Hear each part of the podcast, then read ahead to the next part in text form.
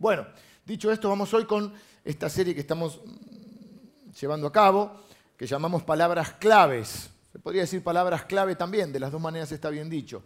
Palabras claves, que la idea de esta serie es que a veces las palabras más simples son las que más impacto tienen en nuestra vida.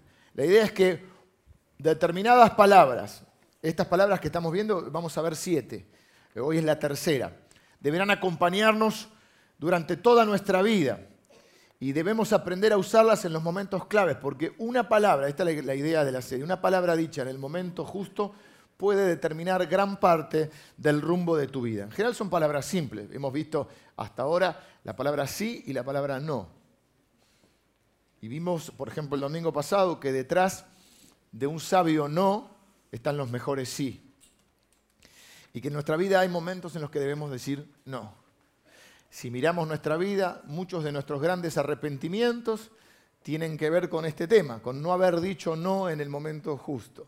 Eh, y decimos, ¿qué, ¿cómo hubiera sido diferente mi vida si hubiese aprendido, hubiese sabido decir que no? El domingo previo al no dijimos la palabra sí. Vimos el sí de Dios, que es Cristo, porque en Cristo dice la Biblia que todas las promesas de Dios son sí y son amén. Y uno se pregunta, ¿me amará Dios? La respuesta es sí. ¿Querrá bendecirme Dios? Sí. ¿Cuida Dios de mí? ¿Se acuerda Dios de mí? La respuesta es sí. Y vimos cómo nuestro sí también debía ser en respuesta a ese sí de Dios. Vimos que los grandes momentos de nuestra vida, o muchos de los grandes momentos, los momentos gloriosos de nuestra vida, estuvieron precedidos por algún sí. Y hoy quiero ver una palabra que muchos de ustedes ya conocen y que hemos hablado mucho, pero he intentado buscar una nueva arista también para compartir, que es la palabra gracias. Si nosotros aprendemos a usar esta palabra y lo hacemos y aprendemos a tener este hábito, nosotros vamos a entrar, esta es mi tesis de hoy, en un nuevo nivel de felicidad. La gratitud está íntimamente relacionada con la felicidad, con la alegría. Eh, normalmente en la iglesia tenemos un día, generalmente cerca de fin de año, y le llamamos el Día de Acción de Gracias. Un poco la idea eh, también tomada, la Biblia habla de las acciones de gracias y un poco tomada de, esta fecha tan significativa, por ejemplo, en países como Estados Unidos o Canadá creo que también, donde eh, literalmente separa el país para dar gracias. El Día de Acción de Gracias, mire, las familias pueden no reunirse en Navidad, pueden no reunirse en otra fecha, pero el Día de Acción de Gracias viajan, primero el día anterior viajan para todos lados, porque el Día de Acción de Gracias no hay ni, ni avión, no hay ni vuelo, nada, es como peor que el primero de mayo. Un día que para el país para dar gracias. Nosotros dedicamos normalmente el último domingo del año para dar gracias a Dios. Eh, mi abuela la española decía, es de bien nacido ser agradecido. Y es una palabra que le decía, está íntimamente relacionada con la felicidad. ¿Será por eso que Dios nos, nos dice la Biblia? Eh, quizá cuando se habla de estos temas, que seguramente han escuchado alguna vez, muchos de ustedes, eh, se utiliza mucho un versículo eh, de, una carta que escribió el apóstol Pablo a los tesalonicenses que dice, den gracias a Dios en todos, porque esta es el deseo, esta es la voluntad de Dios. Dios sabe que los primeros beneficiados con ser agradecidos somos nosotros mismos. Pero quiero que leamos juntos Deuteronomio. Vamos a ir a un libro del Antiguo Testamento que se llama Deuteronomio, el capítulo 8. Eh, si les interesa el tema, como sugerencia eh, tengo que, así como les sugerí la otra vez que leyeran un capítulo de Efesios por día, espero que lo hayan hecho y les haya ido bien con eso, eh, que lean el capítulo 8 entero en sus casas. Yo hoy voy a leer, para no eh, agobiarnos con la información, yo voy a leer a partir del versículo 7. Les pongo un poco en tema. El pueblo de Israel es un pueblo que estuvo esclavo en Egipto y tiene un libertador obviamente es Dios, pero que utiliza a Moisés. Moisés es el libertador que los saca de Egipto, los lleva durante 40 años en el viaje al desierto para entrar a una tierra que Dios les ha prometido. Pero Moisés no es el que va a entrar con ellos.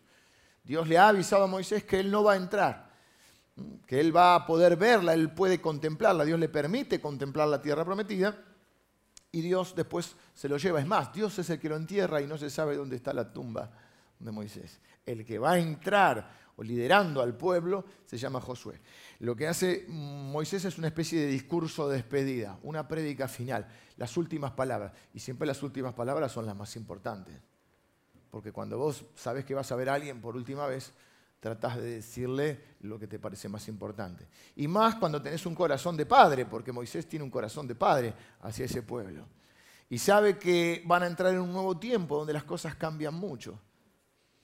Hablábamos con respecto a lo del taller que estamos dando. El otro anterior taller fue sobre el uso de la, de la tecnología, porque no queremos cerrarnos y vivir en un caparazón, pero queremos ser sabios en el uso de las cosas. Y, yo hablaba con Lynn, no sé por qué esta semana, bueno, por algunas fechas familiares que, eh, son este año y que se cumplen. Em, y, también hablando con mis hijos, ya son más grandes y tenemos otro nivel de diálogo. Yo me crié en un mundo totalmente diferente a este. Un mundo que no va a volver. Y como estoy más grande, me gustaba más el de antes, no lo niego. Será un signo de la vejez. Pero este es el tiempo que me toca vivir. Y es el tiempo que le toca vivir a ellos. Y yo no puedo pretender que mis hijos vivan como vivíamos nosotros. Aunque sería lindo en un montón de cosas. Pero ¿por qué los tenemos que preparar a nuestros hijos? Porque yo pienso, si en, bueno, iba a decir 20, pero fueron 30 o un poquito más. 40. Sí. Eh, el mundo cambió como cambió. O sea, ya la bicicleta y jugar en la calle hasta que tu mamá te llamara a tomar la leche o hasta las 9 de la noche y no se puede más, ¿no? Lo que va a cambiar el mundo en los próximos 20 años. Dicen que una persona que tiene ahora 60, 70 años vivió más cambios en su vida que toda la humanidad en lo previo. O sea, yo tengo una abuela, no tengo, ya fallecieron, ¿no? Pero mi familia, es, mi mamá es española, la familia de España. Y mi bisabuela fue la primera en Valencia, en España, en tener teléfono. Y el marido, que era no sé qué cosa de la Ford, estaba en Francia y la llamó por teléfono. Y mi bisabuela se desmayó. Porque le hablaron por un aparatito desde Francia. Y yo leí que esta semana, no tiene nada que ver, esto es gratis. leí que esta semana, esta semana lo leí, eh, o la semana anterior, se me pasa tan rápido, que ya salió, ya salió a la venta el primer traje volador. Y ustedes saben que yo sueño con volar. Literalmente, yo sueño que vuelo y es una de las cosas más eh, fantásticas. Es, una sensación hermosa volar. Se lo pierden ustedes, pero bueno. Eh, no, es una cosa. Y ya salió un traje que ahora está caro. No sé. Pero imagínense, tiene como unas cosas, tú te pones el traje, es medio así, medio espacial, ¿no? Pero no es tampoco tal. Y, y eso será normal. Bueno, ¿por qué digo esto? Moisés, volvamos. Moisés sabe que ellos van a entrar a un tiempo totalmente diferente, con un contexto diferente. Tuvieron 40 años en el desierto. los que entran a la tierra prometida, ni siquiera, eh, porque solo entraron los niños menores de 10 años a la tierra prometida. O sea, la mayoría o ni se acuerda de Egipto, la mayoría de ellos su vida fue el desierto. Y ahora van a entrar a un contexto diferente. Y Moisés sabe que él no va a estar. Entonces le dice, esto es lo que puede pasar y esto es lo que les quiero preparar para el futuro. Así que él les habla y le dice, vamos a leer el versículo desde el 7 en adelante. Dice, porque Jehová tu Dios te introduce en la buena tierra.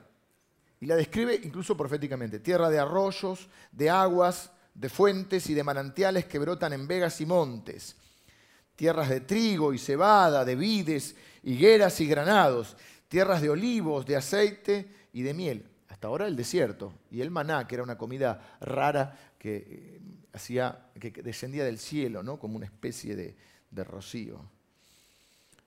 Tierra en la cual no comerás el pan con escasez, ni te faltará nada en ella. Tierras cuyas piedras son hierro y de cuyos montes sacarás cobre. ¿Mm? La bendición de Dios no implica que no haya que trabajar. El cobre no estaba ahí arriba, tenían que trabajar, pero de esa tierra iban a sacar cobre. Y comerás y te saciarás. Y después de comer, bendecirás a Jehová tu Dios por la buena tierra que te habrá dado. Cuídate de no olvidarte de Jehová tu Dios para cumplir sus mandamientos, sus decretos y sus estatutos que yo te ordeno hoy. No sea cosa, dice, no, suceda que comas y te sacies y edifiques buenas casas en que habites y tus vacas y tus ovejas se aumenten y la plata y el oro se te multipliquen y todo lo que tuvieres se aumente y se enorgullezca tu corazón. No sea cosa que después que te vaya bien, se enorgullezca tu corazón y te olvides de Jehová, tu Dios, que te sacó de tierra de Egipto, de casa de servidumbre, que te hizo caminar por un desierto grande y espantoso, lleno de serpientes ardientes y de escorpiones y de sed, donde no había agua y Él te sacó agua de la roca del pedernal que te sustentó con maná en el desierto, comida que tus padres no habían conocido, afligiéndote y probándote para a la postre hacerte bien. No sea cosa que digas en tu corazón, mi poder y la fuerza de mi mano me han traído esta riqueza. Sino acuérdate de Jehová tu Dios, porque Él te da el poder para hacer las riquezas, a fin de confirmar su pacto que juró a tus padres como en este día. Y después hay una advertencia si te dice, si te llegares a olvidar de esto, ¿no? Moisés sabe que ellos tienen, por un lado está hablando de la tierra prometida, profetizando toda la, bendición que viene. Él le dice, lo mejor está delante de ustedes. Y yo les digo lo mismo, lo mejor está delante de ustedes. Pero él sabe que esta gente tiene una tendencia, que podemos tener muchos de nosotros, a olvidarnos de lo que Dios hace. Él sabe que tiene una tendencia a la queja. Él sabe que ellos, si Dios frente a alguna necesidad o frente a alguna adversidad, si Dios no respondía en tiempo y forma en la cual ellos esperaban, comenzaban a quejarse y a querer volver atrás. Por ejemplo, dice ahí que sacó agua de la roca. Pero si no era en el horario que ellos querían, es decir, muchas veces se demoró, y ellos ya se empezaban a quejar y a murmurar contra Moisés y contra Dios, y al final estábamos mejor en Egipto. Uy, los melones de Egipto, la sandía. Uy, ¿te acordás? Sí. Bueno, pero ahí eran esclavos, violaban a las mujeres, pero ellos estaban felices. Pero no estaban felices porque clamaron a Dios para que los saque, pero se olvidan. Es esa gente que dice, oh, yo al final ahora, frente a alguna adversidad, al final para qué soy cristiano, al final estaba mejor antes. Sí, seguro. Al final es mejor la gente del mundo. Seguro. No sea cosa que te olvides. Entonces, Moisés sabe esa tendencia y sabe que la tendencia es que esas quejas hacen que se pierda gran parte de la bendición. Entonces lo que Moisés les dice es, no se olviden cuando entran a la tierra de la promesa, cuando reciban las promesas, no se olviden del proveedor de las promesas. Por eso nuestro primer punto es, bendiciones más gratitud es igual a alegría. Porque lo que Moisés sabe es que las bendiciones por sí solas no pueden darnos alegría. Ojo acá. Nosotros creemos, uy, si yo recibo la bendición voy a ser feliz. Por eso estamos viendo, vivimos posponiendo la felicidad. Cuando reciba tal cosa, cuando o algún logro o, alguna, o algún bien o alguna bendición. Cuando me reciba voy a ser feliz. Cuando compre la casa, cuando compre el auto, cuando cambie el auto, cuando tenga novia o cuando me case o cuando tenga hijos. Y vivimos posponiendo la felicidad, pensando que lo que necesitamos es más bendición. Pero las bendiciones por sí solas no pueden darte alegría. Las bendiciones de Dios solo pueden darte alegría cuando se unen a tu gratitud. Voy a poner un ejemplo para que se entienda. Supongamos que vivimos, ahora que hace frío, supongamos que vivimos en una zona donde estamos rodeados de árboles, pero hace mucho frío. Nosotros tenemos toda la materia prima, discúlpenme los ecologistas, pero históricamente los seres humanos han utilizado, ahora hay otros medios, han utilizado la leña y se sigue utilizando para calefaccionar. Es un ejemplo, así que no, se, ponga dramático nadie. Nosotros podemos estar rodeados de los árboles, de la materia prima que necesitamos para calefaccionar. Estamos bendecidos, tenemos árboles, tenemos leña para ¿eh? mucho tiempo, pero si no tenemos las herramientas y el entrenamiento, la capacidad de transformar la leña en calefacción, no nos sirve de nada. Si nosotros no tenemos la capacidad espiritual de transformar las bendiciones en alabanza, se transforman en orgullo. Y no vamos a ser felices. Porque el orgullo tiene que ver con un sentimiento de que yo me lo merezco. Si yo me lo merezco, no estoy agradecido. Si yo me lo gané, no estoy agradecido. Lo que Moisés le dice, tené cuidado cuando recibas la bendición de no olvidarte quién es el que te la dio. Cuando entres a la tierra prometida, no te olvides de quién te trajo.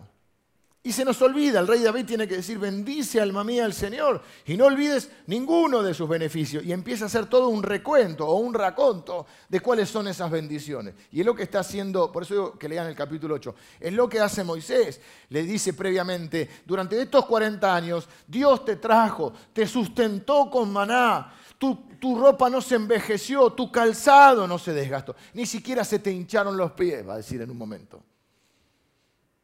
No sea cosa que te olvides y, creas que, es por vos que, tenés todo eso. Miren esa gente que dice, porque yo me lo gané solo, a mí no, nadie me regaló nada. Y, yo digo, ¿en serio? Entonces yo soy un bendecido.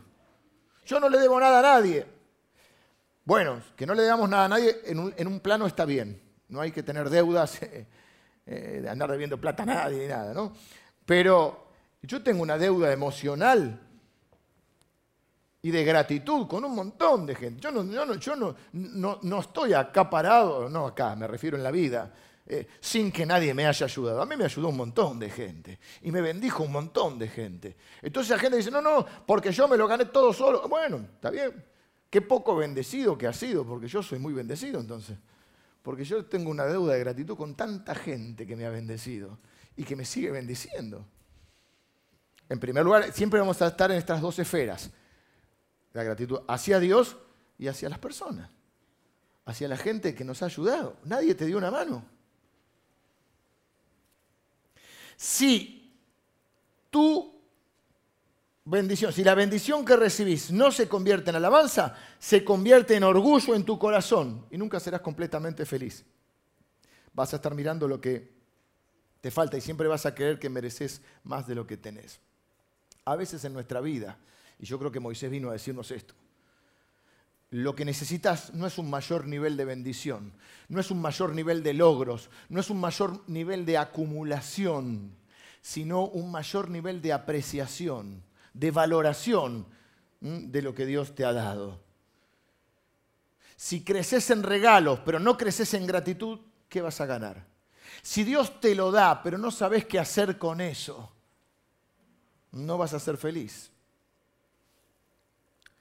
podés estar rodeado de todas estas bendiciones. Mira, ahí está una descripción ahí, provisión, cuidado, pero todas estas bendiciones, todas estas relaciones, todas estas disposiciones de Dios, todas estas bondades, todas estas oportunidades, todas estas provisiones, todos estos regalos, todos estos favores, pero si no sabes cómo convertir la bendición en alabanza, no sos feliz completamente. Entonces, la felicidad está unida a la gratitud. Bendición más gratitud, entonces va a dar felicidad. Y Moisés sabe esto y es lo que viene a decirnos. No lo voy a leer ahora, tengo un montón de, material que estuve leyendo porque ya, bueno, cuando lo diga usted va a decir, lo sospeché desde un principio. Pero vieron esos artículos de la Universidad de eh, North Carolina y de Ohio, establecieron esta relación entre la gratitud, la felicidad y aún la salud. Dice que la gente agradecida es más feliz. Y la gente más feliz tiene más salud, mayor salud. Increíble, encuéntrenlo, lo van a poder encontrar. Esto es, y tiene lógica. ¿Y por qué digo lo sospeché en principio? Porque usted seguramente conoce gente que tiene menos que usted pero usted sospecha que es más feliz. Pongamos un ejemplo básico. A mí me gustan siempre los autos, después ponemos otro, pero sé que se me ocurre. Ponele que tenés un auto más o menos. Eh, normal. Pero vos disfrutás de eso. Te subís al auto, tenés calefacción, pones música. No el reggaetón. No quiero hacer discriminatorio, que ser inclusivo, pero ¿viste esos que te quieren evangelizar con su música? Y lo ponen para afuera. Escuchalo vos, cerrá los vidrios, matate ahí adentro. Déjame a mí con otra. pero bueno, vos ponés, no vamos a, pelear con los vecinos. Pones tu música. Si va tu señora o tu novia, tu amigo, tu perro al lado, el perro no creo, pero te lleva mate y vos vas feliz, no en el auto. Pero puedes tener un auto súper nuevo, mucho mejor, pero te subiste al auto y empezás a protestar. No digo que no tengas razón, no digo que tengas razón, pero te amargas. Los pozos, toda la calle cortada, el tránsito, el semáforo, lo maleducado. Y bajaste del auto amargado, ni te diste cuenta de la bendición que tenía, por la cual quizá habías orado, pero fuiste calentito a trabajar, no tuviste que esperar el colectivo. Y capaz que más feliz el otro con un autito menor y recorrió medio país y decís, inconsciente, con ese auto salís a la ruta. Vamos tomando mate, dice. la verificación técnica. Se sabe cada vez más que las personas felices no son las que tienen más, sino aquellas que aprovechan lo que tienen. Porque si vos tenés más, pero no lo aprovechás al máximo, este, no lo vas a poder disfrutar. Pero quiero hablar también de la gratitud como hábito. Porque durante muchos años yo también me suscribí a la idea, bueno, lo importante es lo que hay en el corazón, la actitud de gratitud, pero me di cuenta que una actitud, si bien es bueno porque del corazón surge todo, una actitud que es una orientación, una forma de pensar, no es no siempre se traduce en un comportamiento. Y lo que realmente construye una vida son nuestros hábitos. El día viernes fui a comer a los unos amigos de la iglesia que me invitaron a comer, no conocía su casa, así fui a conocer su casa. Y estábamos hablando y dice, ¿cuál es la palabra del domingo? Gracias. Bueno. Y entonces eh, les hablé de esto, ¿no? Un poco, estaba compartiendo algunas ideas. Y me dice este, el dueño de casa, Dice, cuando yo estudié en la universidad, está relacionado con la justicia, eh, una, eh, vino el profesor de filosofía y nos enseñó algo. Dice, un mal hábito se transforma en un vicio y un buen hábito se transforma en una virtud. Me gustó la idea. Vieron que dicen que más o menos en 20 días se transforma un hábito, se te transforma, eh, o sea, una acción, un hecho, una conducta, exactamente, si uno la realiza durante 20 días se transforma en un hábito. Y ahí me acordé una frase que leí en algún libro alguna vez que dice, si sembras un acto, cosechas un hábito. Si sembras un hábito, cosechas un carácter. Si sembras un carácter, cosechas un destino.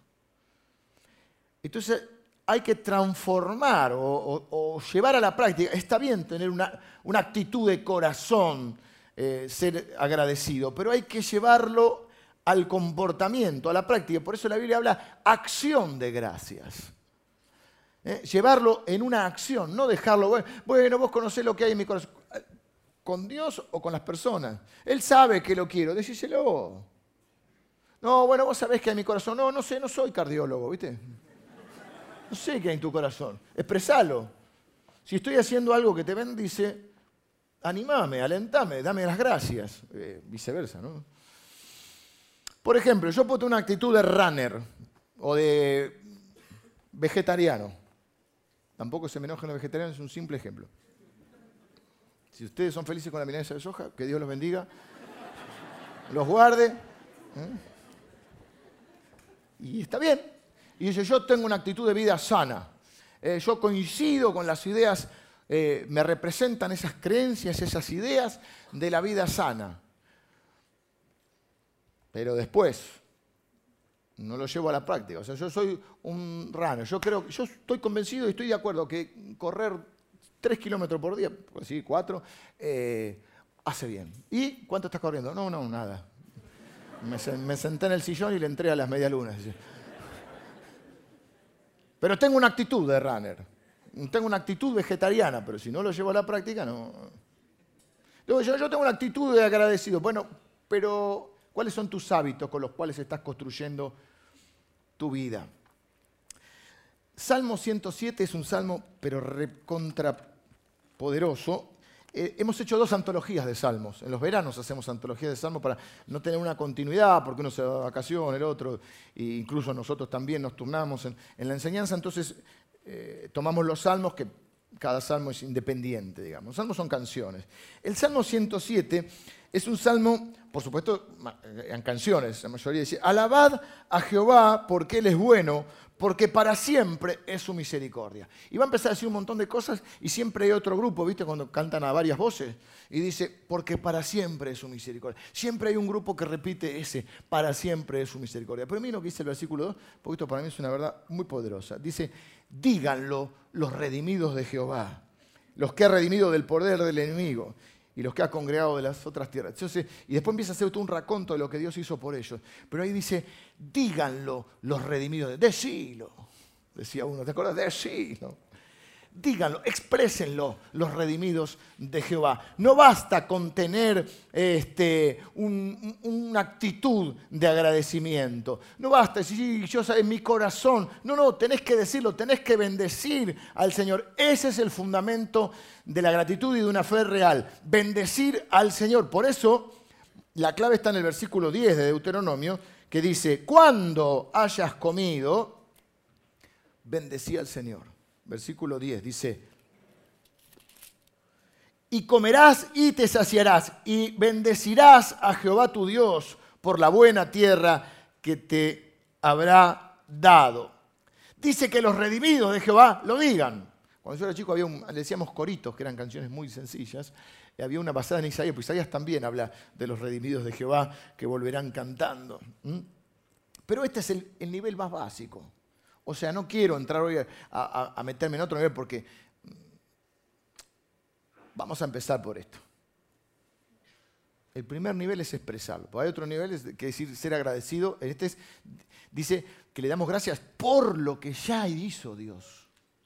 Una vez que Dios te bendiga, dale gracias por lo que hizo. Hay otro nivel que es aunque ande en valle. Eso. Sí, voy a darle gracias aunque las cosas no sean como yo esperaba. Pero no, vamos con esto. Vamos con el nivel más básico, porque ni este es el fundamento de la, cristiandad, pero ni siquiera a esto llegan muchos cristianos.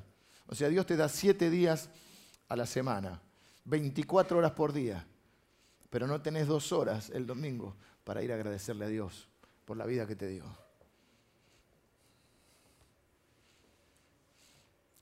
Así que empezamos por lo básico, que es decir gracias por por lo que Dios te ha dado. Asegúrate, dice Moisés, de que cuando Dios te bendiga, le des gracias, digas la bendición. Mire, los más grandes que están acá, los más veteranos, digamos, y quiero decirlo con mucho respeto, con muy cuidadoso, yo soy muy cuidadoso con la gente mayor, porque yo respeto a los mayores.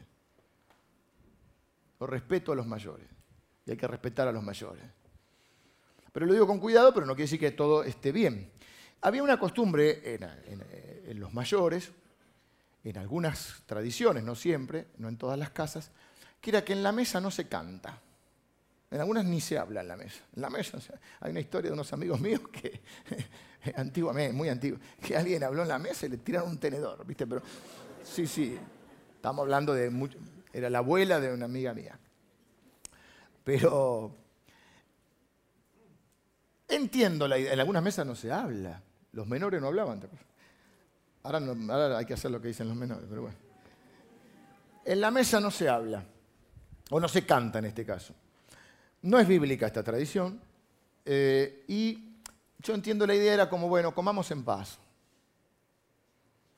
Pero es como que hoy Moisés viene a decirnos, más vale que aprendas a cantar en la mesa. Cuando Dios te lleva a la mesa de su fidelidad, a la mesa de su palabra, a la mesa de su bendición, a la mesa de su provisión, más vale que empieces a cantar, más vale que digas la bendición. Y me acordé cuando era chico, que en casa teníamos una, no sé si mi papá o mi mamá, la verdad que no lo sé, todavía me la cuesta esas cosas que te quedan grabadas. No puedo grabar el número de, memoria, el número de mi celular, si me preguntas mi número no lo sé. Pero me acuerdo el número de la primera casa donde vivíamos cuando era chiquito. No te lo digo porque si llamas ahora, no. Pero viste cosas que te quedan grabadas. Y me quedó grabada una bendición que hacíamos en casa a la hora de comer. No sé si la había inventado mi papá o mi mamá, era muy sencilla, no, no la voy a decir ahora porque me da vergüenza. Era muy sencilla. Y yo siempre pensaba, no, hay que orar después de comer. Se oraba antes de comer, y está bien, en realidad está bien. Pero a mí me quedaba que hay que orar después, decía yo, porque si todavía no comimos, comemos y damos gracias. Pero se oraba antes. Y a veces esa era la cortita y era como, como si fuera un rezo, era la misma siempre, ¿viste? Damos gracias por los alimentos. Cuando venía un invitado se le daba eh, la oportunidad de orar. A veces oran largo en la comida. Mi hermanito, que ya mi hermanito tiene casi 40, pero para mí es mi hermanito porque es más chico, oraba de acá. ¿viste? Cuidaba el plato y ya está. Este de paso se los digo así, en la comida se ora corto, hermano. Cada vez que digo esto, después me invitan a comer en alguna casa y están todos temerosos de orar. Oren tranquilo, pero corto. No es momento de decir, sí, señor, o las majestades. Se enfría la comida. El que hizo el asado se amarga. Se amarga porque te quiere atender bien con el asado y el otro se, embaló. Le agarró el ataque de espiritualidad y se enfrían los chinchulines. Y, es un bajón, el chinchulín frío es un bajón. Entonces, ¿qué decir? Usted me invita, yo le oro enseguida. Gracias, Señor, por tu provisión. Bendigo cada mesa, cada familia representada en esta mesa en el nombre de Jesús. Amén. Y todos dicen amén. Actitud vegetariana, vamos, vamos. Eh, Moisés dice, cuando Dios te dé, asegúrate de decir la bendición. En mi casa decíamos la bendición, calculo que en sus casas también. Amén, dijo una persona, un uno.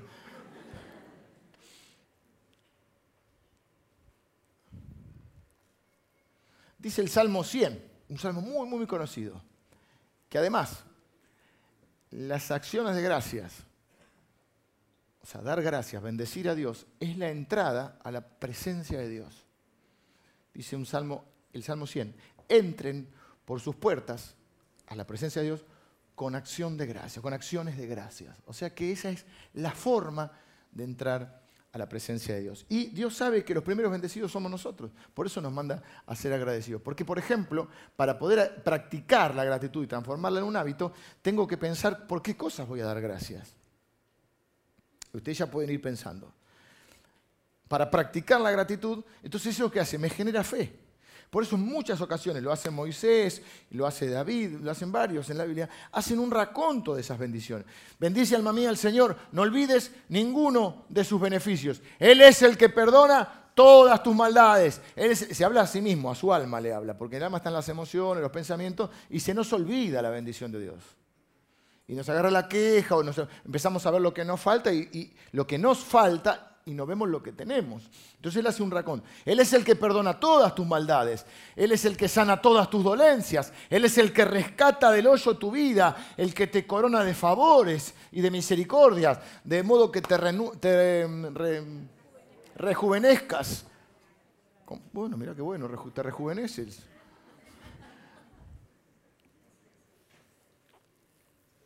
Es bueno practicar la gratitud. Decirle gracias Señor por la salud, porque no la valoramos hasta que la perdemos, pero cuando te perdés la salud se te hace un nudo en el estómago. Ya no sabes si estás enfermo o te sentís mal de los nervios. Gracias por la salud. ¿Por qué le dan gracias a Dios? Gracias por la familia. Ahora mi esposa me está alentando en la primera fila. Gracias por mis hijos. Gracias porque hoy me di una ducha calentita. Desde que teníamos un baño medio medio lo arreglamos hace unos años. Una hermana de acá vino su trabajo, ¿no? Obviamente.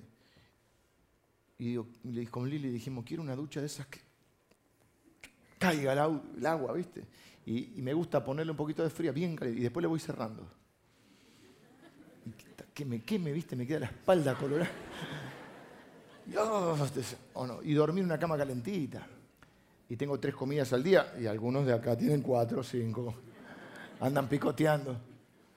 La Biblia dice que el que tenga sustento y abrigo, estar, darle gracias a Dios. Vinimos sin nada. Calcula, llegaste a este mundo, te sacaron desnudo y uno te dio un chirlo. Ah, estamos mejor. ¿Por qué le darías gracias a Dios? por la libertad. La libertad, ser un hombre libre. Por un trabajo digno. Los nietos, ¿no le dan gracias a Dios por los nietos? ¿Los vuelven locos los nietos? ¿Le dan gracias? Uy, me dijo una por los bisnietos, esa ya es una recontra bendecida. ¿Por? Respirar. Por, por la salvación. Por los hijos. Porque lo hizo de boca, dice el hombre acá. Amén. A él le dice, dos piernas y dos brazos para salir. Claro, había, había, una historia, así que me hiciste acordar de una historia que, a ver si me la acuerdo, ¿viste? Que baja Jesús del cielo de noche, va a la casa de un zapatero y dice, ¿me puedes arreglar las, las sandalias? De tanto caminar tengo las sandalias rotas. No le dice quién es. Y le dice, este, no, yo estoy cansado que me vengan a pedir favores, todo el mundo quiere que yo haga algo por ellos y nadie hace nada por mí. Así que este, al fin y al cabo soy un pobre zapatero. Y le dice, bueno, yo puedo darte lo que vos quieras, a cambio de que me arregle la sandalias. Puedo darte lo que quieras. ¿Qué querés?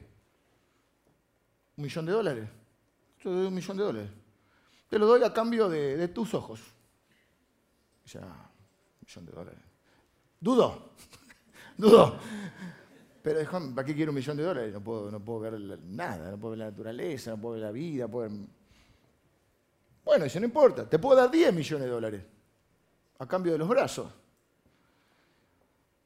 10 palitos. Lo pensó y dijo, pero 10 palos no puedo abrazar a mis hijos, no puedo comer solo. Te doy 100 millones de dólares a cambio de tus piernas, tus brazos.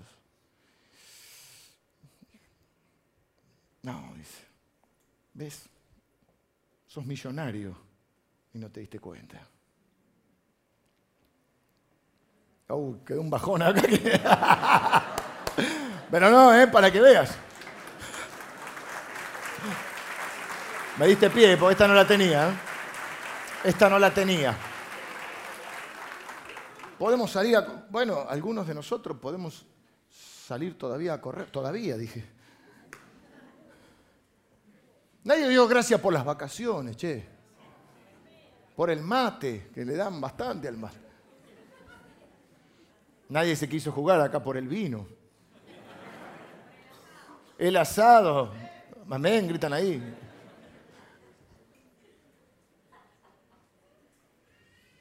Gracias, esto es lo que está haciendo Moisés, gracias por tal cosa. Entonces la felicidad no se trata tanto de la acumulación, sino de la apreciación o valoración. Eh, pero este mundo nos bombardea con imágenes y con cosas que necesitamos, ¿viste? El Black Friday y, Mercado Libre, y antes venían en los catálogos. Entonces se me ocurrió una idea brillante. Voy a contratar, no porque tengo a mi, cuñada de fotógrafo, con la fotografía. Le voy a pedir que venga a casa y empiece a tomar fotos de todas las cosas que compramos en los últimos años. Porque viste que te van quedando. Estaba mirando y pensando en esto, todavía tengo cassettes. Tengo cassettes, tengo DVDs, tengo CDs y no tengo dónde escucharlos. Bueno, el auto mío sí, porque mi auto no es muy nuevo, entonces tengo para CD, pero los autos nuevos no tienen ni para CD. Y los cassettes no los quiero tirar porque a veces son de predicadores que ya a veces ya murieron, predicadores, pero tengo que... Y la otra vez encontré uno en casa, un cosito así. No, no, no, un, un pasacassette, pero de esos que va llevando con radio, ¿viste? Cuando va haciendo la cama, la mujer va llevando. Chiquito, si no era un Walkman, era un... No era un mini componente, no, era así. Bueno, y en ese, a ver si andaba, y el cassette andaba, amén, está, medio, pero no los quiero tirar. Pero viste que tenés un montón de cosas que ya no usás. Y quiero sacar, sacar fotos de un catálogo, entonces voy a marcar lo que sí tengo, porque siempre estás viendo en el Black Friday lo que te falta y nunca ves lo que tenés. Digo, ¿podrá pasar un día sin que necesitemos algo? Porque este mundo todos los días nos bombardea con un montón de cosas. Entonces es un catálogo de lo que ya tengo. Es más, decime si no te pasa a veces que encontrás algo y decís, uh, no me acordaba que tenía esto. A la mujer le pasa con la ropa, ¿no? Che, esta blusita. Encontré estas remeras. ¿Cuánto hace? ¿No te pasa? ¿Viste? Bueno. Por la etiqueta. Por la, etiqueta, ya. Este, bueno, Les cuento esto y nos vamos. Vengan los músicos, así me dan tiempo. Me llegó la factura de Denor. Bajó. De eso vamos a hablar. Sí, sí, ¿quién dijo? Bien, bien, mirá. Me llegó la factura de Denor, pero te voy a decir algo, Alicia. Alicia me dice, tengo que dar gracias. Sí, gracias primero porque la puedo pagar. Hmm. El mes que viene. Pero eh, los de Denor se aseguran de que les des de que lo valores. No sé si que les des gracias, pero de que lo aprecies. Antes era bimestral, ahora porque ellos quieren que vos te acuerdes de y, los y lo aprecies, es mensual. No te mandan más papel, porque el papel vital es todo por mail, te manda el mail, tenés que bajar la, la clave, no, nunca me acuerdo la clave. Pero ellos se aseguran que vos todos los meses los valores. Y si no mostrás aprecio y valor, ellos dejan de proporcionarte la energía, ¿no? O sea, te lo cortan. Pero primero te hacen un par de avisos. Eh, te invitan a que recapacites y que valores su fidelidad de que todos los meses, no todos los días porque te lo cortan a veces, pero todos los meses valoran su fidelidad. Y si vos no valorás, si no apreciás te llega una carta, primero, ah, después te lo cortan, pero antes, no vamos a llegar a esto, a que te lo corten. Primero, llegan otro mail, una invitación a que recapacites y no solo recapacites, sino que enmiendes, la, la situación, eh, remedies la situación y normalmente dice aviso de vencimiento. Hay otra más grave ya, que dirá algo así como deuda vencida. Pensando en esto, Dios me dijo que le diga a alguien, no sé a quién, así que no se entren a mirar ni a acusar. Seré yo, Señor. Dios me dijo que le diga a alguien que su alabanza está vencida. Que tu alabanza está vencida. Que estás caminando en las bendiciones que eran antes peticiones, peticiones de oración, y que ni siquiera le diste gracias. Hoy son bendiciones, pero antes fueron peticiones. Se te venció la alabanza. O se te está por vencer. Si se te vence, te corta. Y entonces, Dios, bueno, había una advertencia ahí. Si te olvidares, decía. Entonces, algunos de nosotros no somos plenamente felices porque se nos ha vencido la alabanza. La alabanza es una de las maneras de poner en práctica la gratitud. Cuando ofrendás, más servís a otro, eh, eh, ayudás a un necesitado. Cuando haces todo ese tipo de acciones, estás mostrando tu gratitud. Yo soy un bendecido y el, pacto que juró a sus padres, que leímos que dice Moisés, el pacto, el pacto que Dios le dice, el pacto que juró a tus padres, es el pacto de te bendeciré y serás bendición. Parte de la bendición que Dios te da para que bendigas. Entonces yo vengo hoy, no de parte de Enor, pero sí de parte de Dios, a decirte, tu alabanza está vencida, pero hoy te damos la posibilidad de que recapacites. Díganlo los redimidos de Jehová. Si estás agradecido, decir, estás agradecido con tu esposa, tu esposo, con, alguien que hizo, decíselo. No esperes que mire tu corazón. Si estás agradecido con Dios, decíselo. Transformar la materia prima en alabanza porque solo así vas a poder ser feliz. Si no, vas a estar siempre mirando lo que te falta. Y muchos de nosotros no somos plenamente felices o muchos de nosotros creemos que nos falta bendición para ser felices y en realidad lo que nos falta es apreciación. Como Edenor, ¿viste? Entonces yo los voy a invitar a que ustedes se pongan de pie. Vamos a empezar con Dios. Después cada uno tendrá que darle gracias a quien tenga que darle gracias. ¿Mm? Para que no se nos venza la para renovar, digamos, para apreciar. ¿Mm? Y para que podamos alabar a Dios, bendecir, eso es lo que dice la Biblia. Cuando Dios te haya bendecido, tenés que darle gracias. Bendecí a Dios por la buena tierra que te ha dado. Bendecí a Dios por lo que ya te ha dado. No sea cosa que estés caminando en la bendición, que antes fue una petición de oración y que te olvidaste de agradecerle. Así que hoy la terminamos así, alabando a Dios y con esta idea en la cabeza. ¿A quién también tengo que ir a agradecerle? ¿A quién tengo que decirle que valoro lo que ha hecho o lo que hace por mí?